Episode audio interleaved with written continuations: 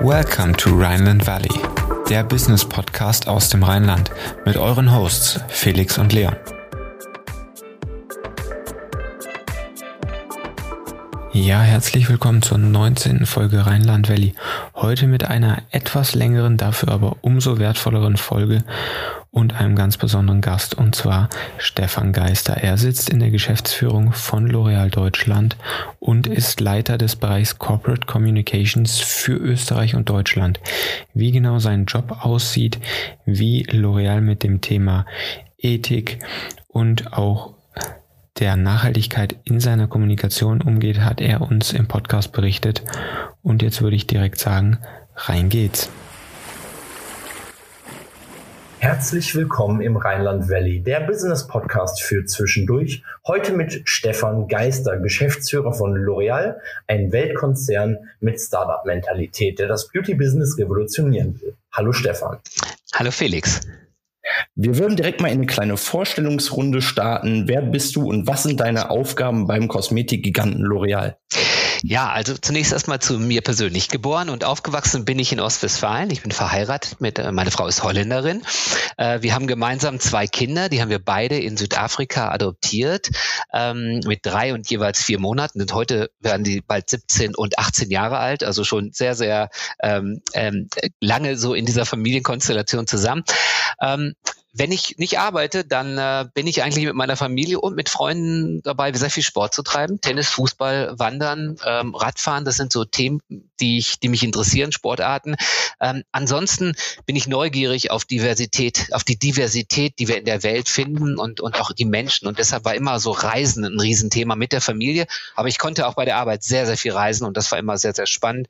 Ähm, und wenn es dann um die Arbeit geht, dann ist es eigentlich so, dass ich da nach maximaler Freude und äh, ja auch großem Erfolg für die Teams, ähm, sage ich mal, davon getrieben bin.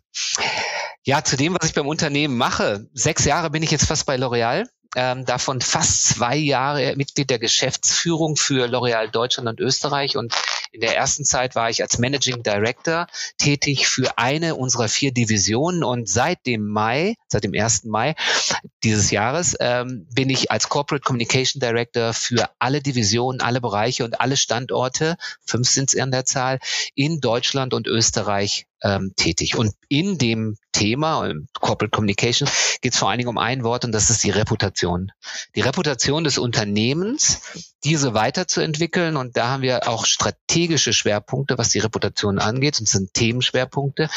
Ähm, und zwar ist das Nachhaltigkeit, soziales Engagement, digitale Transformation und auch da Beauty Technology, Beauty Tech und dann vor allen Dingen Ethik, Vielfalt, Inklusion und auch eine moderne Unternehmenskultur. Und äh, in diesen Bereichen, denke ich, sind wir schon relativ weit. Wir wollen uns aber noch weiter transformieren, weiterentwickeln. Und für mich ist auch so ein Ansporn, da vielleicht auch Beispiel für andere zu sein und damit auch ja die andere auch ähm, zu motivieren, sich auch zu transformieren. Ja, super interessante Einleitung. Vielen Dank dafür. Und auf viele deiner genannten Punkte gehen wir im Verlauf des Gesprächs auch noch ein. Du hast es schon angesprochen, Beauty Tech oder auch Stichwort Happiness, dein Führungsstil. Jetzt wäre es aber erstmal interessant zu wissen, was du in deiner Vergangenheit gemacht hast. Welche Station hast du durchlaufen? Wo hast du überall gearbeitet? Gut, ich habe ja schon was zu dem Aufwachsen gesagt in Ostwestfalen, aber ähm, dann fing es erstmal mit dem Studium an, um dann so ein bisschen in die Welt des Arbeitens vielleicht dann langsam zu kommen. Von 87 91 bis 92 habe ich in, in, in Münster studiert. Äh, BWL, sehr, sehr klassisch, Marketing und Sales mit den Schwerpunkten. Von 93 bis 97 war ich dann bei meinem ersten Arbeitgeber tätig. Äh, das war Dr. Oetker in Bielefeld. Ich habe in Kiel, Hamburg und in Bielefeld arbeiten dürfen in Sales und Category Management Funktionen. In den Jahren 97 bis 98 bin ich dann in der Lebensmittelbranche geblieben, bin nach Köln gegangen und habe für Barilla gearbeitet, dort im nationalen Key Account Management für einen Großteil ähm, im Prinzip der der deutschen Kunden dort verantwortlich. Und ab 98 bin ich dann 17 Jahre bei Henkel Beauty Care gewesen. Ähm, das war wirklich eine lange Reise, wirklich in internationalen Sales, Marketing und dann auch General Management Funktionen. Ähm, und zwar hatte ich dort das Glück, auch in Europa, Asien und in Afrika tätig zu sein, also wirklich auf drei Kontinenten.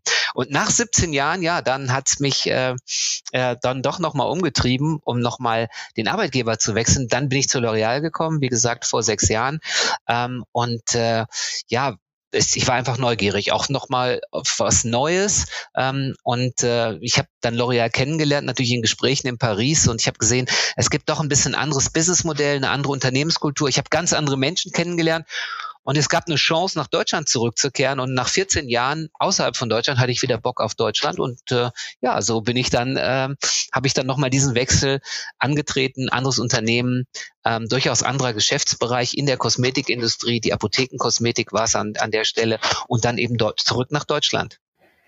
Ja, das klingt super interessant. Ich glaube, da kristallisiert sich auch so ein wenig heraus, dass du im Laufe deiner, deiner Arbeitslaufbahn auch so einen gewissen roten Faden hattest. Ähm, erst natürlich bei, bei Lebensmittelunternehmen äh, und jetzt dann Großkonzern L'Oreal. Was würdest du denn sagen, ist so deine, ja, sage ich mal, Secret Source, ähm, um erfolgreich da in Führungspositionen agieren zu können? Äh, wo siehst du deine Stärken bei der Mitarbeiterführung und worauf kommt es aus deiner Sicht an, äh, wenn man Mitarbeiter führen möchte und das auch gut. Mhm.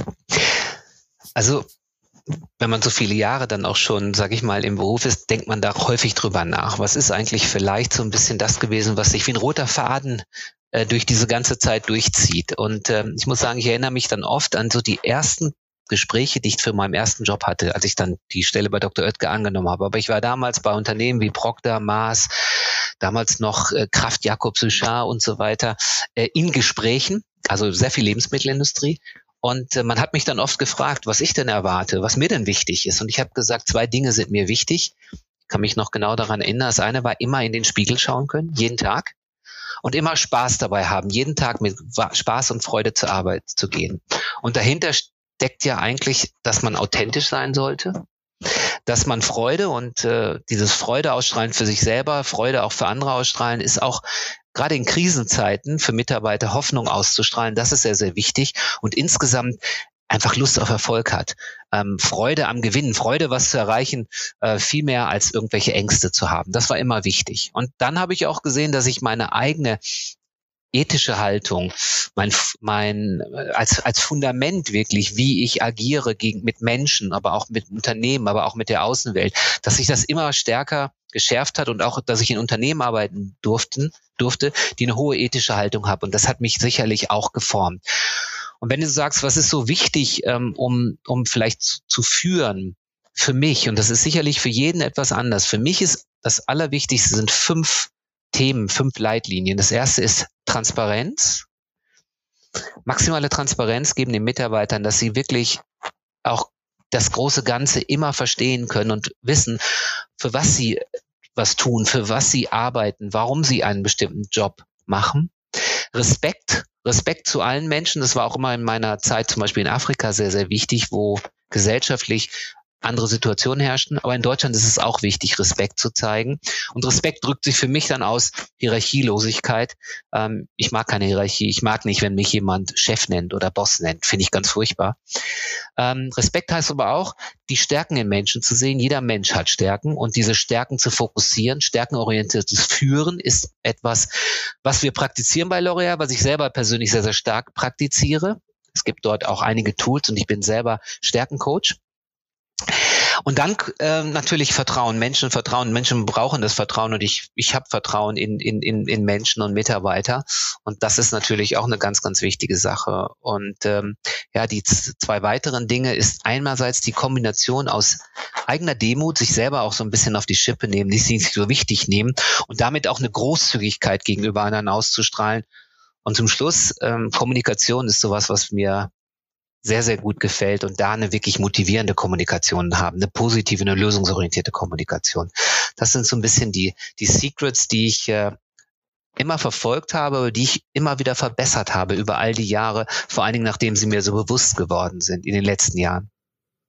Ja, sehr wichtige Punkte. Gerade der Punkt Hierarchielosigkeit ähm, trifft bei mir offene Türen ähm, oder auf offene Türen, weil ich auch der Meinung bin, dass man gerade da immer egal wer es ist und, und wo er steht, sozusagen in seiner Laufbahn oder auch im Unternehmen, dass man immer sich auf, auf Augenhöhe begegnen muss, um da eben ähm, auch effizient zusammenarbeiten zu können, aber auch wirklich das große Ganze dann vorantreiben zu können. Ne?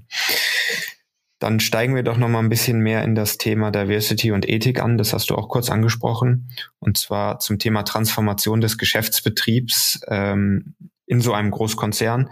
Das ist nicht nur jetzt ökologisch und, und die ganze nachhaltige Thematik angeht, die ja so oder so in aller Munde ist, sondern auch die Unternehmenskultur angeht an sich. Warum ist es wichtig, dass auch Konzerne wie L'Oreal ständig die Transformation vornehmen? Ja, also ich glaube, es ist relativ einfach. Die Welt verändert sich um uns herum permanent. Und die Welt verändert sich wahnsinnig schnell um uns herum. Durch, durch Technologie, durch Globalisierung, durch all die großen und schwierigen Themen, in der die Welt auch gerade steckt, ähm, sind die Veränderungen wesentlich schneller und wesentlich rasanter.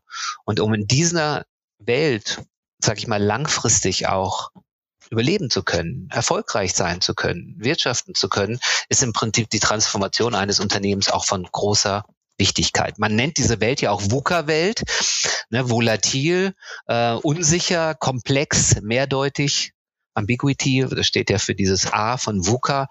Und ähm, ja, und, und, und auf, auf Basis dieser Veränderung haben wir auch vor einigen Jahren bereits, ich glaube vor sechs Jahren, ähm, bereits gesagt, wir brauchen eine kulturelle Veränderung. Wir haben die Simplicity genannt und äh, darauf gehe ich gleich ein. Basis jeder Kultur ist für mich aber Ethik.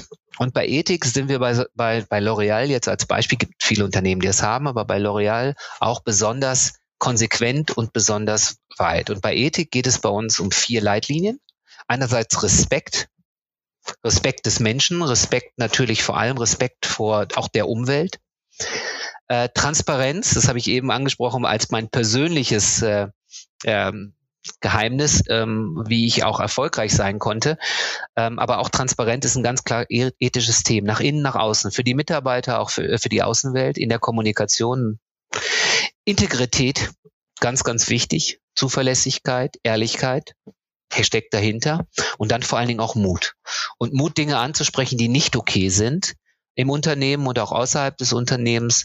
Und ähm, wenn ich zum Beispiel mich für Menschenrechte, für Dinge, äh, für Diversity und Inclusion und so weiter einsetze, dann muss ich, wenn es dort Verstöße sei, äh, gibt, auch den Mut haben, das ansprechen, anzusprechen diesen Mut, dem Mut geben wir eine Plattform. Das ist bei uns alles möglich und äh, damit, damit ähm, ist, ist auch möglich, eine Kultur zu verändern. Jetzt zur Kultur, Simplicity, wenn ich, oder wolltest du, Felix, wolltest du noch eine Frage?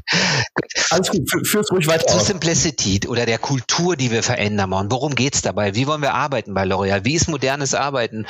Auch die für die neuen Generationen, Generation Y, Generation Z, die jetzt alle auf uns zukommen, die auch alle ein bisschen anders sozialisiert und aufgewachsen sind. Und da muss man sich anpassen. Es geht viel mehr als früher ähm, um wichtig ist Teamwork.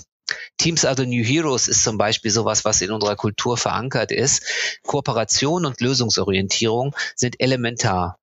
Menschen, die nicht kooperieren wollen oder vielleicht auch nicht können, sind vielleicht in unserer Kultur dann nicht richtig aufgehoben. Test-and-Learn-Mentalität.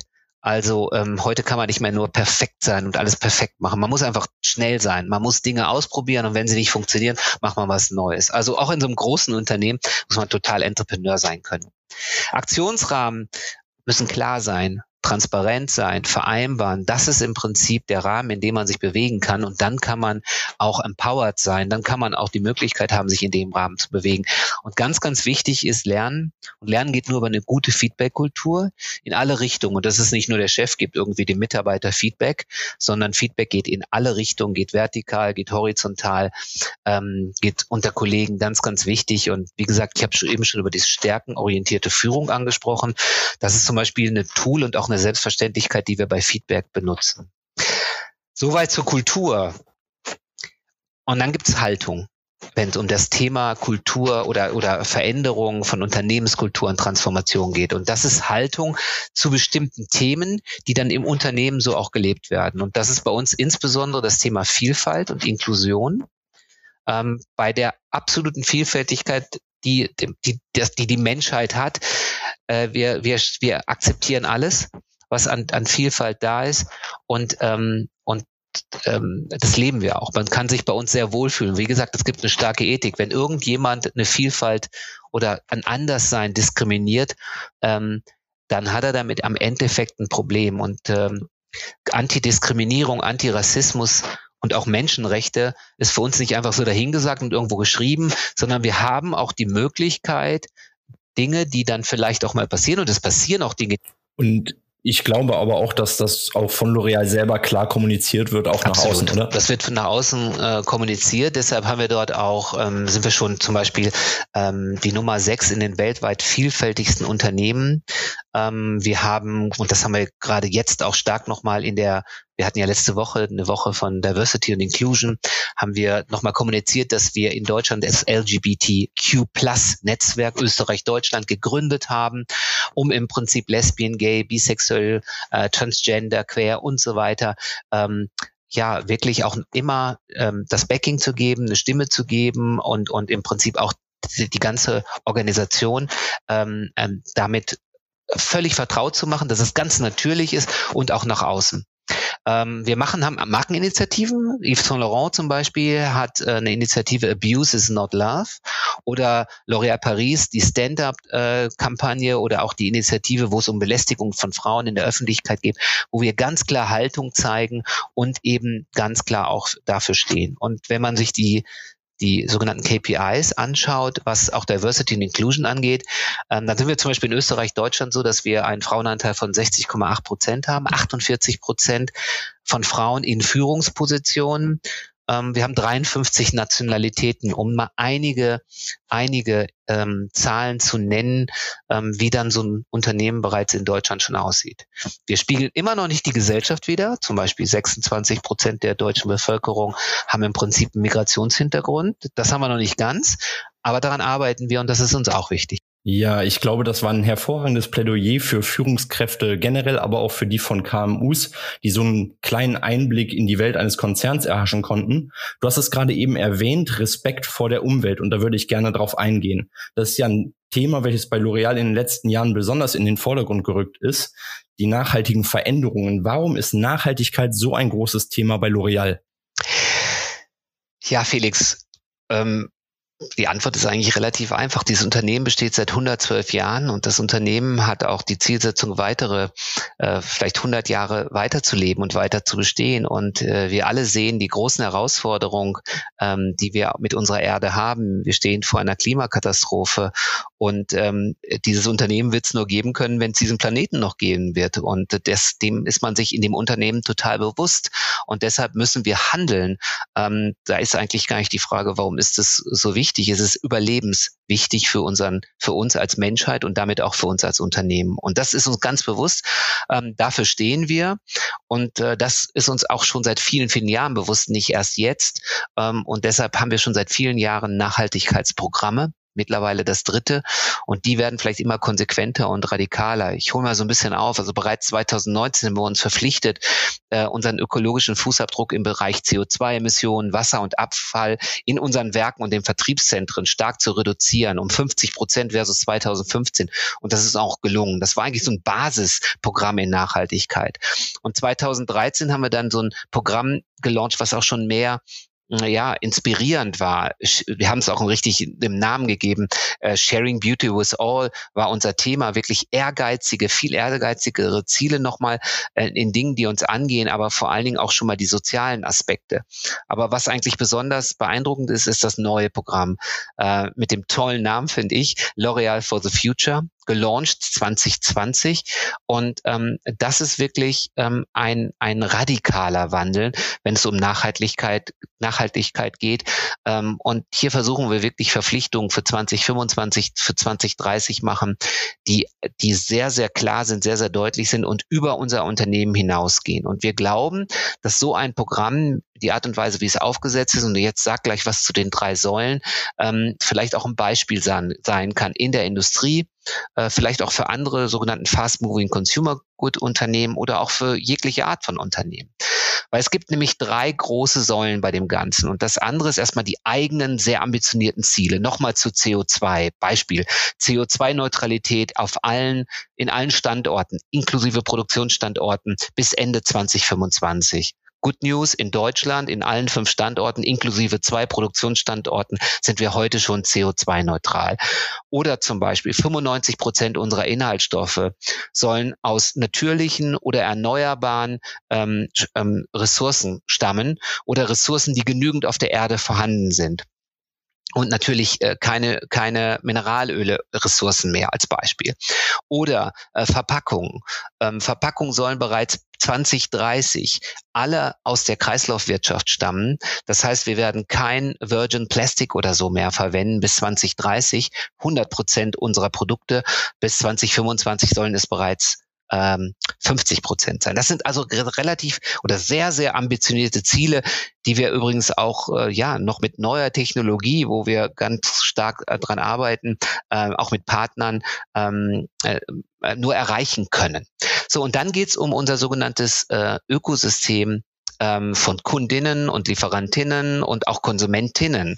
Also im Prinzip um die gesamte Wertschöpfungskette, die einerseits nachhaltig sein muss und auch sozial in Ordnung sein muss, als auch im Prinzip der Konsum unserer Produkte, der weniger Wasser verwenden sollte, der weniger, ähm, weniger heißes Wasser verwenden sollte. Daran kann man sparen, kann CO2 und wassersparend sein, der in seiner Ausbildung oder einer, also wir nennen das dann Consumer Education, den Konsumenten auch helfen soll, wie trenne ich denn richtig ähm, den, den, den Abfall, der aus Kosmetikprodukten entsteht, damit er wirklich in die Kreislaufwirtschaft kommen kann. Zweite wichtige Säule, also wir implementieren das gesamte Ökosystem, äh, in dem wir uns bewegen. Und das dritte, die dritte wichtige wichtige Säule äh, ist, dass wir ein zusätzliche Gelder zur Verfügung gestellt haben, 150 Millionen ähm, äh, zum Schutz der, von gefährdeten Frauen sowie zur Restaurierung auch von Wäldern und Ozeanen, ähm, die natürlich eine ganz besondere Rolle auch zum, zur, zur Rettung unseres Klimas oder zum Schutz unseres Klimas spielen werden.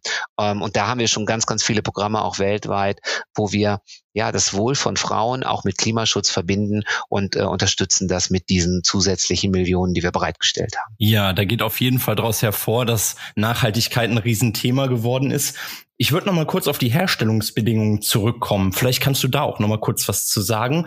Wie arbeitet ihr daran? Also unsere wirtschaftliche Tätigkeit sieht natürlich so aus, dass wir sehr, sehr viele äh, Produkte herstellen äh, für Konsumenten und diese Produkte brauchen natürlich äh, Ressourcen, brauchen Ressourcen aus von diesem Planeten und, und, und aus der Welt. Und ähm, wir sind aber ganz klar, ganz committed zu den äh, planetarischen Grenzen. Und das bedeutet für uns, wir müssen unseren Verbrauch kontrollieren optimieren, er muss ausgewogen erfolgen. Und das bedeutet, wir müssen unsere Ressourcen, die wir verwenden, wiederverwertbar machen. Und deshalb gibt es ganz klar das Commitment zur Kreislaufwirtschaft, wenn es zum Beispiel um Verpackungen geht. Und wenn es um Rohstoffe geht, dann müssen unsere Ressourcen aus Quellen stammen, die erneuerbare Quellen sind. Oh, wie gesagt, heute sind wir, haben wir bereits ähm, den großen Teil, also über 50 Prozent unserer Inhaltsstoffe aus pflanzlichen Ursprungs. Wir haben insgesamt 1600 Rohstoffe, 350 Pflanzenarten, mit denen wir arbeiten. Deshalb ist biologische Vielfalt und auch der Schutz von biologischer Vielfalt für uns so wichtig, weil biologische Vielfalt bedeutet für uns einerseits Ressource, Quelle, und andererseits aber auch die Möglichkeit, eine Innovation zu bringen. Und äh, wie ich es eben schon angesprochen habe, in der Zukunft wollen wir 95 Prozent aus erneuerbaren, recycelten ähm, oder eben in genügend natürlich vorhandenen Quellen äh, nehmen, damit wir wirklich die, die Grenzen unseres Planeten absolut akzeptieren, äh, nicht nur akzeptieren, sondern im Prinzip auch respektieren können. Ihr möchtet neben eurer Produktion auch eure Konsumenten beziehungsweise Kunden mit auf die Reise der Nachhaltigkeit nehmen. Dafür gibt es seit kurzem unter anderem bei der Marke Garnier das Umweltlabel Peel. Ist das in etwa vergleichbar mit dem Thema Nutri-Score, ähm, welcher für Lebensmittel vor, ich glaube, zwei Jahren eingeführt wurde? Mhm. Hm, willst du das mal kurz ausführen? Wie, wie sieht das aus? Ja, also absolut. Das ist schon vergleichbar. Es geht darum, dass wir wissen, dass Menschen bereit sind, nachhaltigere Produktentscheidungen zu treffen und selber auch einen Beitrag zu leisten. Was übrigens sehr, sehr wichtig ist, weil viel von Wasserverbrauch, Ressourcenverbrauch, Energieverbrauch und CO2-Verbrauch entsteht bei der Verwendung von Produkten. Und deshalb ähm, sollten wir das den Konsumenten sagen und sollten den Konsumenten auch Entscheidungsmöglichkeiten geben, um Produkte zu kaufen, die hier ähm, einfach umweltfreundlicher sind. Und dazu haben wir ein Produkt Umwelt und Sozial Impact Label, kurz PIL, Produkt Impact Label, entwickelt und als erstes auf der Produkt Produkt, äh, auf der Marke Garnier äh, lanciert. Äh, und was passiert hier? Also hier gibt es Informationen, die auf einfache Weise für den Konsumenten verständlich sind und eine Kennzeichnung von jedem einzelnen Garnier-Produkt machen, ähm, ob es A bis E zugeordnet ist und also es gibt eine Skala von A bis E und das A steht für ein besonders ein, ein Produkt, was besonders erstklassige Werte in Bezug auf den Umweltauswir auf die Umweltauswirkung hat, also eben keine großen Umweltauswirkungen, geringe Umweltauswirkungen. Um, ähm, und diese, diese ähm, diese Skala beruht auf 14 planetarische Einflussfaktoren, die wir, wie gesagt, messen und auch zertifiziert, das Ganze ist zertifiziert, uns, ähm, uns im Prinzip bewerten lassen. Und dazu gehören zum Beispiel Indikatoren wie Treibhausgasemissionen, Wasserknappheit, Übersäuerung der Ozeane oder Auswirkungen auf die biologische, äh, biologische Vielfalt oder auch einzelne Phasen des Produktions Zyklus, ähm, unter anderem auch, ob ähm, im Prinzip das Ganze sozial verträglich ähm, produziert wurde. Das heißt natürlich Vermeidung von Kinderarbeit etc. etc. Das Ganze, wie gesagt, lanciert in 2021 bereits in Österreich und Deutschland bei Garnier und jetzt folgen dann weitere ähm, Marken und ähm, natürlich auch weitere Länder und auf das freuen wir uns schon, äh, um den Konsumenten somit auch wirklich eine Hilfe zu geben, eine gute Entscheidung zu treffen für nachhaltigere Produkte. Ja, vielen Dank für diesen Einblick in die Nachhaltigkeit von L'Oreal. Das ist auch, wie ich finde, ein wahnsinniges Statement an andere Firmen, diesen Weg mitzugehen. Dann kommen wir jetzt zum Thema Beauty Tech. Mit welchem Approach startet L'Oreal in die für die meisten noch sehr undefinierte Beauty Tech Branche oder den Bereich? Ähm, was kann man sich unter Beauty Tech vorstellen? Ja, also Beauty Tech, wir glauben, wir sind der Pionier in Beauty Tech und da bin ich mir auch ähm, ziemlich sicher, dass wir das sind. Und das ist eben nicht einfach das, worin wir auch gut sind, bei der Digitalisierung unser, unseres Unternehmens oder beispielsweise bei dem, was wir heute schon online verkaufen im E-Commerce-Anteil. Bei Beauty Tech geht es wirklich um neue Technologien. Wir nutzen die Technologie, um die Zukunft von Schönheit zu ja, neu zu erfinden, um somit auch ein Unternehmen der Zukunft zu bleiben. Das habe ich eben angesprochen. Das ist nicht nur wichtig in Bezug auf Nachhaltigkeit, sondern auch in Bezug auf Technologie. Und wie sehen wir die Zukunft? Wir glauben, dass es Game-Changing Science, also Wissenschaft und Forschung geben wird. Zum Beispiel, ähm, was man alles aus Pflanzen generieren kann, welche Kraft in der Natur liegt. Und das gepaart mit Cutting-Edge Technologies aus der Digitalisierung. Und dass das zu besseren Angeboten führt für unsere Marken, aber auch für unsere Services. Und was ist der Vorteil für den Konsumenten? Es äh, macht natürlich die Angebote transparenter, verantwortungsvoller, individueller, aber vor allen Dingen auch inklusiver. Wir stellen uns mal vor, ähm, wir könnten ein, aus einem aus einem Device äh, zusammen mit einer App äh, unsere Haut analysieren und könnten ein sehr personalisiertes Produkt bekommen. Und ähm, wenn ich dieses diese App verwende in einem Land, wo ich zum Beispiel nicht unbedingt den den Zugriff zum Hausarzt habe, Hautarzt habe, dann habe ich hier eine Inklusion. Also ich kann Leuten auf der ganzen Welt bessere Services, bessere bessere äh, Hygiene und, und bessere Beauty Care auch geben. Ähm, das ist wichtig. Aber auch zum Beispiel ähm, Hautfarben. Wenn jemand eine einen, eine Foundation verwenden will. Und ähm, wir können, wir können mit Devices in der Zukunft, mit Beauty Tech in der Zukunft alle Hautfarben simulieren und sind nicht mehr begrenzt auf ein Sortiment vielleicht von 30, 40, 50 Shades. Und auch das ist Inklusion. Also es sind digitale Services, ähm, und äh, die wir anbieten und das sind äh, und hier nehmen wir Technologie aus, ähm, aus Artificial Intelligence, Augmented ähm, Reality ist natürlich für die Visualisierung, es sind Virtual Try-ons, aber es ist auch manchmal einfach ein Hardware-Device, ähm, was wir verwenden und was im Prinzip zu neuen, neuen Beauty-Erlebnissen führt. Der Vorteil der sich daraus ergibt, sind natürlich engere Bindungen noch an unsere Konsumenten, viele, viele Eins- und Eins-Beziehungen für unsere Konsumenten, um deren Needs noch besser zu verstehen. Wir haben im Prinzip eine Real-Time-Marktforschung auch und, ähm, und das ist natürlich ganz, ganz viel wert, um in dieser ganzen Technologie noch besser zu werden. Ähm, das, wie funktioniert das Ganze? Wir haben ein, ein Team von 60 Leuten weltweit, die daran arbeiten. Ähm, die kommen aus ganz unterschiedlichen Bereichen, ähm, teilweise aus Apple und, und Google, ähm, von Apple und Google und sind ähm, Wissenschaftler, sind, sind wirklich Tech-Freaks, ähm, sehr, sehr gemischt. Wir haben vier Standorte in, in New York, in Los Angeles, äh, in San Francisco, sorry, in Paris und auch in Shanghai, ähm, wo wirklich diese Teams gemeinsam arbeiten, um wirklich die neuesten Trends zu kennen. Und die neuesten Trends, die können wir nicht alle selber erfinden, sondern diese Teams arbeiten ganz, ganz ähm, intensiv auch mit Entrepreneurs zusammen, mit Startups zusammen. Und da gibt es zum Beispiel die Founders Factory, ähm, mit denen wir ganz eng zusammenarbeiten in, in, in Frankreich, aber auch in England, aber auch selbst hier in Deutschland sind wir ganz stark mit Startups zusammen, wo wir lernen wollen und wo wir dann auch, wenn wir sehen, da gibt es eine neue Technologie, die interessant für uns ist, dann investieren wir auch dort rein und arbeiten zusammen auch Dinge aus. Und das kann bis hin dazu oder das kann dazu führen, dass wir sogar so ein Unternehmen kaufen, so ein Startup-Unternehmen. Das ist passiert vor einigen Jahren mit dem Thema oder mit der Firma Modiface in den USA. Modiface war der absolute Leader im Bereich ja Augmented Reality und dann auch schon sehr, sehr weit ähm, im, im, im Bereich ähm, Artificial Intelligence, gerade auch bei der Personalized ähm, Beauty Care sozusagen on, ähm, was, Techn was Technologie entwickelt. Und daraus sind auch schon Apps und entstanden, die im deutschen Markt vorhanden sind. Insgesamt mittlerweile 25 unterschiedliche Services im deutschen Markt, Services im deutschen Markt.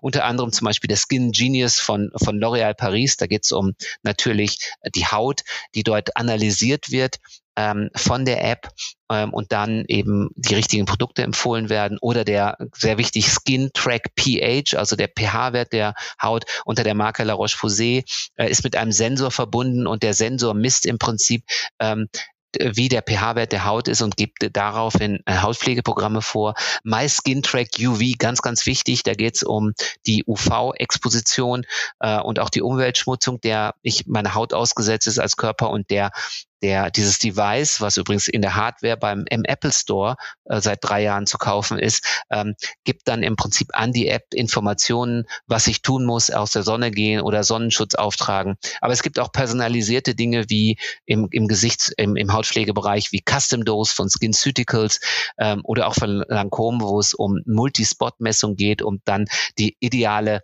ja, Foundation ähm, die ideale Farbmischung für mein Make-up zu erzeugen und das in, in, in äh, das in, in, im stationären Handel.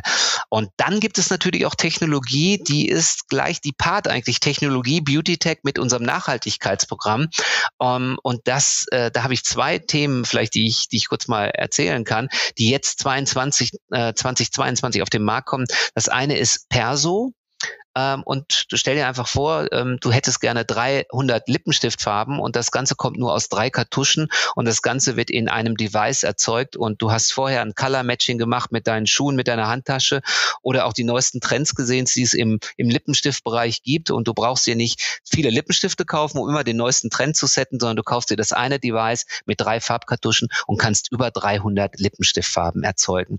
Das Ganze ist natürlich sehr konvenient, aber vor allen Dingen auch natürlich umweltschonend, weil du Spaß Verpackungen, du hast im Prinzip Käufe, man hat häufig auch gerade unnütze Käufe im, im beim Lippenstift, ähm, die, die du nicht mehr hast und damit auch eine ressourcenschonende Innovation. Und das andere ist Water Saver, den haben wir erstmal für die Salons in, auf der Welt entwickelt.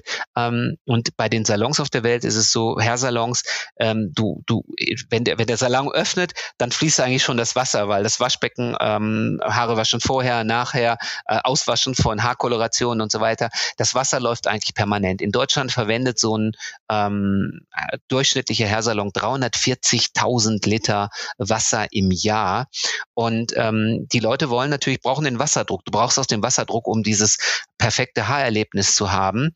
Ähm, und äh, deshalb, das war die Herausforderung. Und zusammen auch wieder mit einem Startup aus der Schweiz, äh, Gosha geschrieben, Gosha ähm, oder Gosha heißt es, ähm, haben wir ähm, eine Technologie entwickelt, die 80 Prozent des Wassers spart. Und wenn ich mir das jetzt vorstelle auf 80.000 Salons, die es in Deutschland gibt, dann wäre das ungefähr der Wasserverbrauch der Bevölkerung von Düsseldorf und noch ein bisschen mehr, also über 740.000 Einwohner.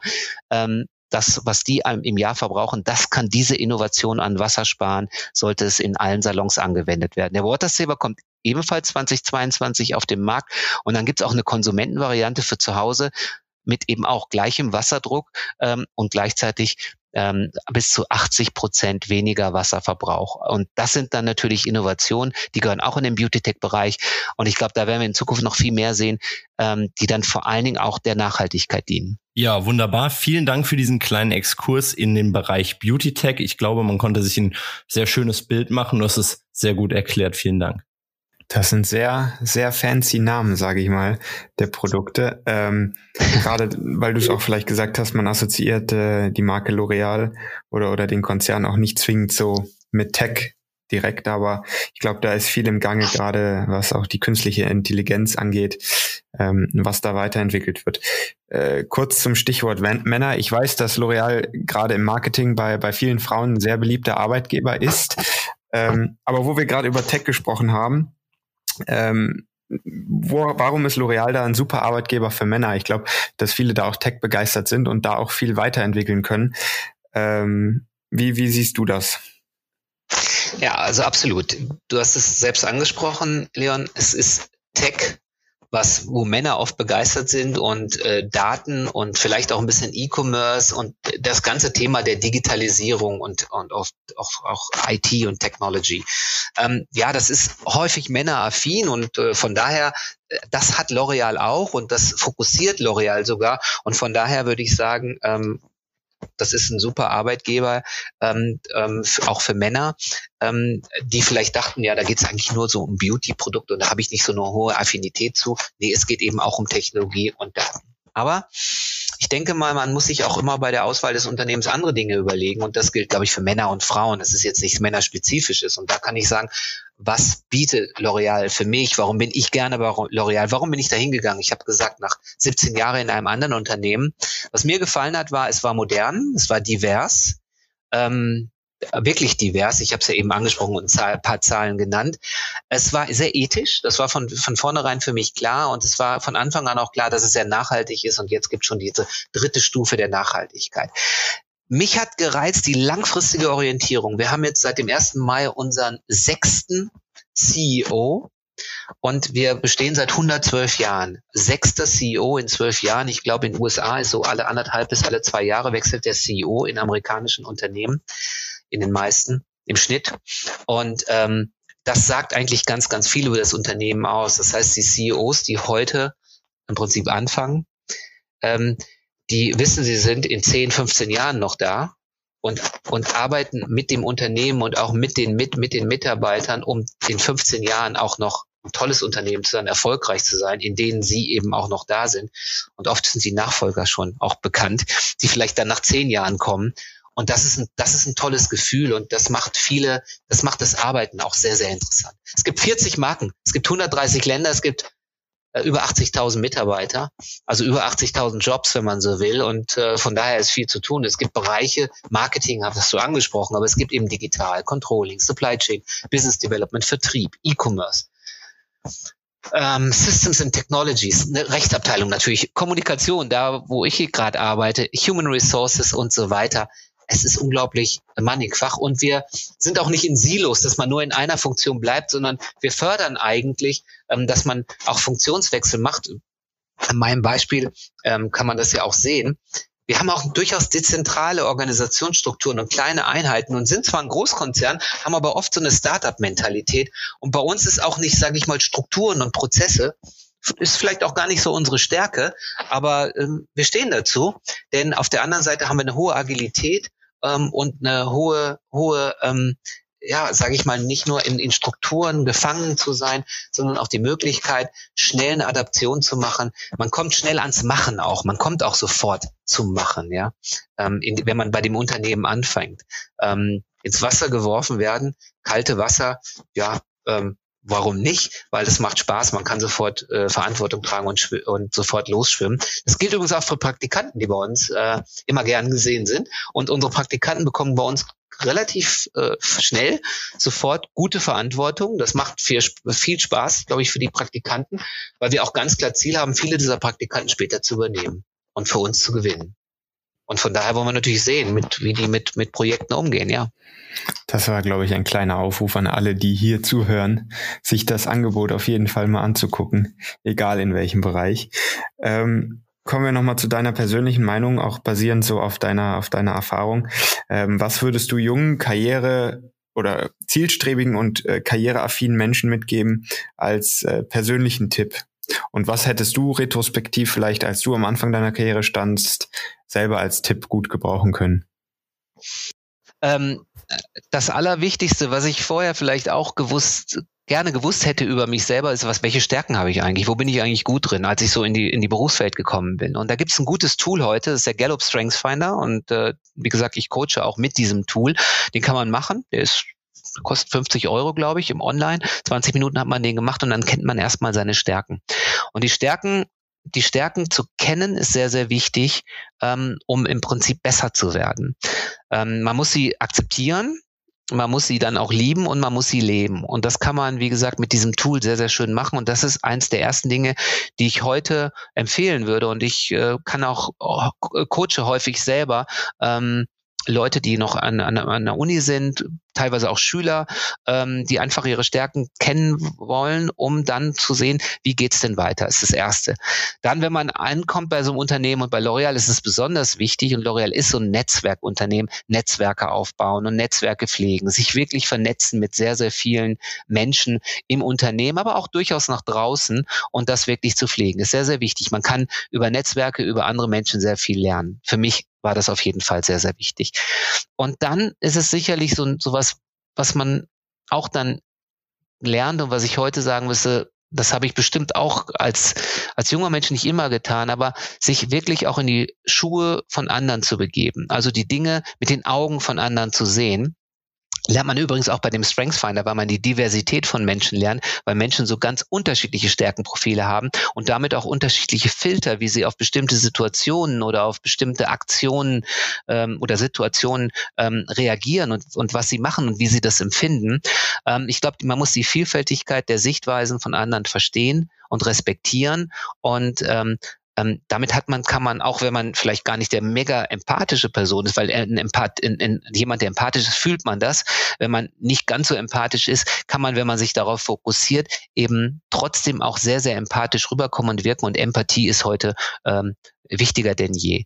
Und dann vielleicht auch manchmal Geduld haben. Ich selber bin auch ein Mensch, der vielleicht nicht immer geduldig war im Leben, aber ich glaube, Geduld ist manchmal angesagt und manchmal auch ähm, auch in schwierigen Situationen einfach zu sagen, okay, ähm, lass mal reflektieren, lass, wie gesagt, nicht nur das andere sehen, sondern lass mal vielleicht auch sehen, vielleicht gibt es eine Lösung für die Situation und vielleicht muss man auf die Lösung auch manchmal warten, die sich dann automatisch ergibt. Das sind so die Tipps, die ich hätte, ähm, wenn ich, ähm, sage ich mal, noch mal viele Jahre zurückgehe, die mir einer geben könnte und äh, vielleicht würde ich sie befolgen. Vielleicht klingt das auch so ein bisschen, naja, das ist so, ja, ist so ein älterer Mensch, der da jetzt irgendwas erzählt. Ähm, ich mache mein Ding. Aber wie gesagt, vielleicht äh, sind ein paar Tipps dabei, die, die man durchaus mal berücksichtigen könnte. Ich hätte es auf jeden Fall gerne vorher gewusst. Genau, und die sind sogar auf der einen Seite schon vielleicht etwas validiert, weil wir auch mit vielen Unternehmern sprechen, die gerade auch dieses einen kühlen Kopf bewahren, geduldig sein und flexibel reagieren können, ähm, auch, auch schon mitgegeben haben, äh, jüngeren Menschen. Dann würde ich mal auf Personal Upskilling, ähm, das war so ein Schlüsselbegriff, den habe ich immer wieder gelesen auf meiner Recherche. Ähm, was kann sich ein zukünftiger Arbeitnehmer äh, darunter vorstellen? Ja, also Grundsätzlich reicht es heute nicht mehr aus, einfach mal im Unternehmen zu starten und ein tolles Fachwissen zu haben. Egal von wo man das hat, auf einer Uni oder eben von den ersten Erfahrungen schon und so weiter. Man kann, man hat Fachwissen, man hat Analyse und dann, dann geht's los, kann man ewig einen Job machen. Ich habe schon gesagt, die Welt verändert sich permanent. Ähm, das heißt, ähm, das Wissen ähm, muss sich im Prinzip ähm, permanent auch entwickeln und man muss permanent lernen. Das weiß man heute. Das ist auch bekannt und früher hat man auch gedacht, man kann, wenn man älter ist, nicht mehr viel lernen. Das stimmt alles nicht, das weiß man heute neurowissenschaftlich, man kann immer was lernen. Ähm, um das aber zu lernen, muss man sich vernetzen. Ähm, man muss äh, zuhören können. Man lernt ganz, ganz viel von anderen Menschen. Ähm, und äh, darum ist es sehr, sehr wichtig, in so einem Ökosystem, in einem Unternehmen ähm, äh, in einem Ökosystem, sorry, äh, in einem Unternehmen äh, wirklich sich stark zu vernetzen, ähm, Feedback zu geben, aber auch Feedback zu nehmen. Und das ist einfach wichtig ähm, im, in der persönlichen Weiterentwicklung.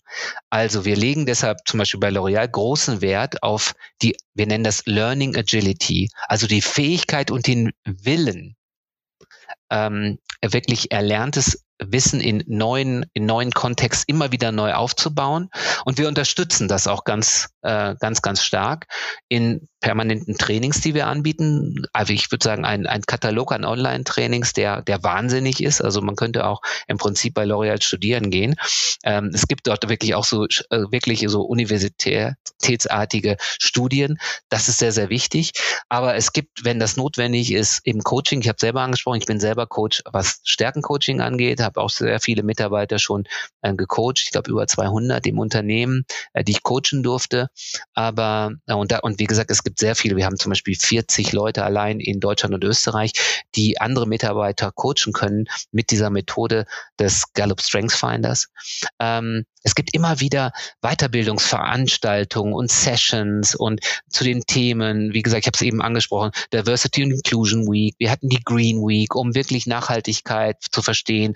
Aber dort haben wir dann Speaker, zum Beispiel aus dem vom World Wildlife Fund oder äh, natürlich auch interne Speaker, die hinter dem ganzen Thema L'Oreal for the Future stehen. Äh, wir haben Ethikcafés, wo wir ja, Protagonisten, Menschen haben, die über ähm, ethische Erfahrungen, sowohl Verfehlungen als auch ähm, gute Beispiele ähm, ähm, reden. Das heißt, es ist eigentlich permanent was los. Man hat permanent die Möglichkeit, sich weiterzuentwickeln und weiterzubilden. Und das, da geht es eigentlich bei dem Thema Upskilling. Das, das, das ist das Thema Upskilling.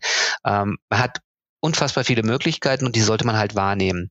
Up to date zu sein, würde ich sagen. Ja, ein sehr, sehr wichtiger Punkt. Gerade auch mit dem stetigen Wandel der, der Welt. Wobei ich da, glaube ich, sogar sagen würde, wenn ich das jetzt mal so vergleiche in Gesprächen mit meinen Eltern und, und da so deren Erfahrungen aus, aus jüngeren Jahren raushöre, dass, dass man sagen muss, dass die Welt sich heute noch schneller verändert, als es vor einigen Jahrzehnten der Fall war, was vielleicht irgendwo auch eine höhere Flexibilität abverlangt von den Menschen, oder? Absolut, absolut. Ich würde sagen, die, ähm, der Speed ist, das habe ich vorhin gesagt, ist wahnsinnig. Die Flexibilität ist definitiv deutlich höher und anspruchsvoller als früher. Vielleicht hatte man früher andere Themen, andere Herausforderungen, aber ähm, wenn man jetzt mal die Pandemie sieht ähm, und die, die Notwendigkeit, sich ja täglich umzustellen. Ich muss sagen, ich kannte das so ein bisschen aus Afrika. Das war auch so, ein, so eine Arbeitswelt, in der man eigentlich so daily Crisis hatte, also tägliche Krisen, die man überwunden winnen musste. Und aber das, da ist irgendwie so die ganze Gesellschaft und auch so ein Arbeitsteam daran gewöhnt. Für Deutschland war das schon ein Schock, diese Pandemie und was man jetzt auf einmal, mit welcher Frequenz man sich verändern musste. Das war anspruchsvoll. Und dann der ganze Kontext, in dem man arbeiten musste oder immer noch muss, nämlich ähm, äh, hybrides Arbeiten oder wirklich ganz aus dem Homeoffice eine große Herausforderung für viele, viele Menschen. Ähm, wir wissen das aus von Kindern, Schülern und so weiter. Das haben wir, hören wir permanent in den Medien. Aber auch die Arbeit, die, die, die Mitarbeiter in Unternehmen ähm, haben dort extrem ähm, äh, extrem, sage ich mal, mit zu kämpfen auch. Große, große äh, mentaler Stress, der dort ähm, im Prinzip einhergeht, mit dieser neuen Situation alleine über, über Wochen im Prinzip zu Hause zu sitzen und, und Arbeit und Privates verschmilzt quasi an einem Ort, aber und nicht die Möglichkeit zu haben, eigentlich mal wirklich auch mein persönliches Gespräch, mal einen Kaffee trinken mit dem Mitarbeiter, essen zu gehen, was in unserer Kultur so wichtig ist, ähm, auch mal äh, zu feiern, einfach auch mal einen Erfolg zu feiern, dann holen wir auch mal Getränk Getränk raus ähm, und feiern Erfolge. Das passiert doch häufiger. Und all das nicht mehr da zu haben, ist echt eine Herausforderung. Also nicht nur die Herausforderung der Geschwindigkeit, sich zu adaptieren, sondern auch noch die Umstände. Also sicherlich eine, ja, eine, eine besonders herausfordernde Zeit, Zeit und wir hoffen alle, dass es sich etwas wieder verbessern wird. Aber ich glaube, die Geschwindigkeit wird bleiben. Absolut. Also es stellt eine ziemliche Herausforderung dar, bietet aber auch definitiv neue Chancen an anderen Stellen. Kommen wir nochmal zu unserer letzten Frage vor den Private Insights. Und zwar, so du persönlich, was sind deine langfristigen Ziele? Wo möchtest du in zehn Jahren stehen? Und auch in deiner Position bei L'Oreal, was möchtest du da gern noch umsetzen oder erreichen? Ja, also ich würde das wirklich sehr allgemein halten. Ich bin ja jetzt gerade auf einer neuen Position ähm, Corporate Communications mit dem Thema Reputation des Unternehmens. Und Reputation des Unternehmens ist natürlich wichtig. Es wird immer wichtiger für die äh, langfristige, den langfristigen Wert eines Unternehmens auf der einen, einen Seite und auf der anderen Seite kann ich ja in, äh, mit mit dieser Position und mit der Kommunikation über die Transformation, die wir machen, vielleicht auch Beispiel für andere sein, also nicht persönlich, sondern das Unternehmen kann Beispiel für andere sein und damit auch ähm, gesellschaftlichen Wandel mit unterstützen, der absolut notwendig ist. Ähm, und das finde ich erstmal super spannend und das kann ich mir vorstellen, das einige Jahre noch zu machen.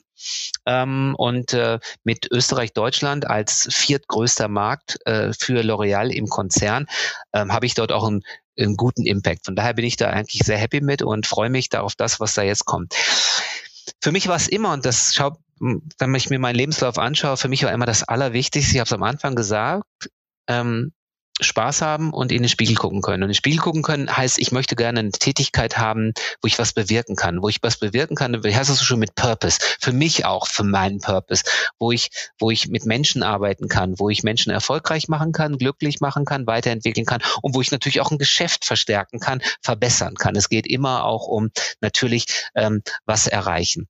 So, und das können in zehn Jahren, können das, können, ist, bin ich vielleicht an einer, an einer Stelle in einem anderen Land vielleicht an einer anderen Stelle im, im Unternehmen, vielleicht auch in einer anderen Funktion, anderen Funktionsbereich, vielleicht wieder zurück in einem Businessbereich, vielleicht in einem Corporate-Bereich.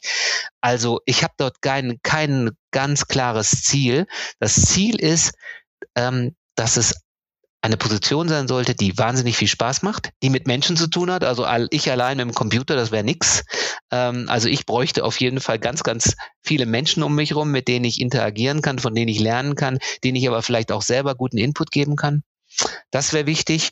Ähm, ja, und äh, wie gesagt, sollte mein Purpose, ich muss dahinter stehen, ich brauche einen Purpose in dem, was ich tue. So würde ich es sehen.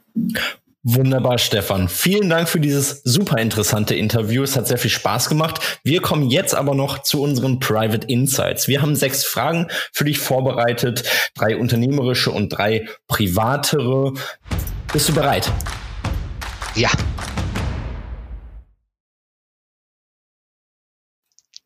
Wunderbar, dann fange ich mal an. Dein Führungsstil, eher agil, innovativ und Startup-like oder doch konservativ? Ganz klar agil, innovativ und Startup-like. Warum, warum sollte man für L'Oreal arbeiten in einem Satz? Weil es jeden Tag, jeden Tag super spannend ist und, und auch super viel Spaß machen kann, ähm, wenn man Bock hat, in einer, dieser ganz, ganz schnellen Industrie, diesen ganz schnellen Veränderungen arbeiten zu wollen. Triffst du deine geschäftlichen Entscheidungen eher mit dem Bauch oder mit dem Kopf? Gute Balance aus beidem. So, dann kommen wir jetzt zu den privateren Fragen. Dein Lieblingsprodukt aus dem gesamten Konzern mit allen Märkten, mit, mit allen Marken. Was benutzt du am liebsten bei deiner täglichen Beauty-Routine? Also ich wechsle. Das muss ich sagen. Ich habe da ein paar und ich benutze die Produkte, für die ich natürlich lange gearbeitet habe, die aus dem Apothekenbereich. Ähm, und ähm, das sind dann die Marken La Roche-Posay, Vichy und auch Sanoflor ähm, wenn es mal um Natürliches geht. Ja, und ich benutze definitiv also eine gute Reinigung. Ähm, dann nehme ich auch manchmal die CeraVe-Reinigung und äh, dann ähm, vielleicht noch ein Serum unten drunter. Das ist ganz gut, also ähm, auch so ein bisschen die Falten aufzufüllen und dann eine gute Tagespflege. Ähm, das ist so, also was was täglich, was ich täglich erstmal benutze. Ja, äh, für den Körper äh, CeraVe. CeraVe einfach super. Dann kommen wir zu deinem Lieblingsurlaubsziel im außereuropäischen Ausland. Ja, ist dann trotzdem ich in, so lange da gelebt habe, es bleibt Südafrika. Ähm, ich habe über drei Jahre in Südafrika leben dürfen ähm, äh, und dort gearbeitet ähm, und habe dort wirklich ganz, ganz viel Urlaub gemacht in den drei Jahren, aber es gibt immer noch so viele spannende äh, Dinge zu entdecken. Und ich liebe das Land einfach, ich liebe die Menschen, weil sie eine unglaubliche Energie mitgeben können und äh, und wie gesagt, ähm, ich kann mich in dem Land auch in, an jedem Standort bewegen, also überall hingehen. Ähm, ich bin in den Townships gegangen, wir haben sehr sehr viele soziale Projekte dort auch gemacht. Ich liebe einfach die Energie der Menschen. Deshalb ist das so immer so ein besonderer Urlaub und ja und dann gibt es noch viel Natur dort. Natur liebe ich natürlich auch und auch die Natur kann man besonders gut in Südafrika entdecken. Geheimtipp, also Südafrika. Jetzt möchte ich noch deinen Favorit bei den Social Media Plattformen erfahren. Wo lieferst und konsumierst du aber auch am meisten Content? Und auch wenn es zwei unterschiedliche Plattformen sind. Ähm, also für Facebook bin ich schon äh, zu, ähm, zu, zu alt. ja, nicht alt genug, sorry, so. Also Facebook finde ich wirklich äh, langweilig. Ähm, ist mir zu, zu, zu starr. Also ähm, im Moment bin ich wirklich sehr stark auf LinkedIn unterwegs und dort liefere ich auch den meisten Content, absolut. Ähm, Finde ich super spannend, ähm, gibt super, super Themen. Aber ich schaue mir ähm, regelmäßig TikTok und äh, Instagram an. Ähm, früher habe ich das sehr, sehr stark natürlich gemacht, auch beruflich, weil, weil da passiert ganz viel mit Skinfluencern ähm, und auch Sinfluencern, Sensefluencer, wobei die sind jetzt mehr bei LinkedIn. Ähm, ja, also wie gesagt, alle auf allen drei Kanälen bin ich unterwegs, die drei genannten Kanäle, aber aktiv, wo ich wirklich was poste, auch was poste zu unseren Transformationen, zu unseren Themen, zu den Themen, die mir auch wichtig sind. Das ist LinkedIn und auf Instagram ähm, findet man mich ähm, wirklich eher so ein bisschen ähm, mit, äh, ja, sage ich mal, so ein paar privaten Posts, damit man mal mit ein paar Leuten in Kontakt bleibt. Nicht sehr, sehr viel. Und TikTok, da schaue ich mir meinen Sohn an, weil der ist ein ganz großer TikToker. Wunderbar. Stefan, wir bedanken uns ganz herzlich bei dir. Es war ein wahnsinnig interessantes Interview, wie ich das schon gesagt habe. Es war spannend, es war informativ, es hat wunderbar viele Insights gebracht in den Konzern L'Oreal und auch sehr viele Learnings, glaube ich, an Führungskräfte mitgegeben, aber auch an, an junge Hörer, die sich die Inspiration suchen. Wir sagen auf Wiedersehen und bis bald. Vielleicht hören wir uns noch mal wieder in einer weiteren Folge und haben uns sehr gefreut, mit dir heute aufnehmen zu dürfen. Mach's gut. Danke euch beiden. Danke. Hat Spaß gemacht. Sehr viel. Ja, das war sie auch schon wieder, die 19. Folge Rheinland Valley. Ich hoffe, ihr konntet einige Learnings von Stefan mitnehmen. Ich fand die Folge sehr bereichernd und wie immer würde, würden wir uns freuen, wenn ihr dem Podcast eine gute Bewertung bei iTunes hinterlasst, damit wir einfach noch sichtbarer werden und den Podcast natürlich auch auf der Plattform eurer Wahl abonniert und vergesst nicht, uns auch bei Instagram zu folgen, um die nächsten Folgen nicht zu verpassen. Bis dann, ciao.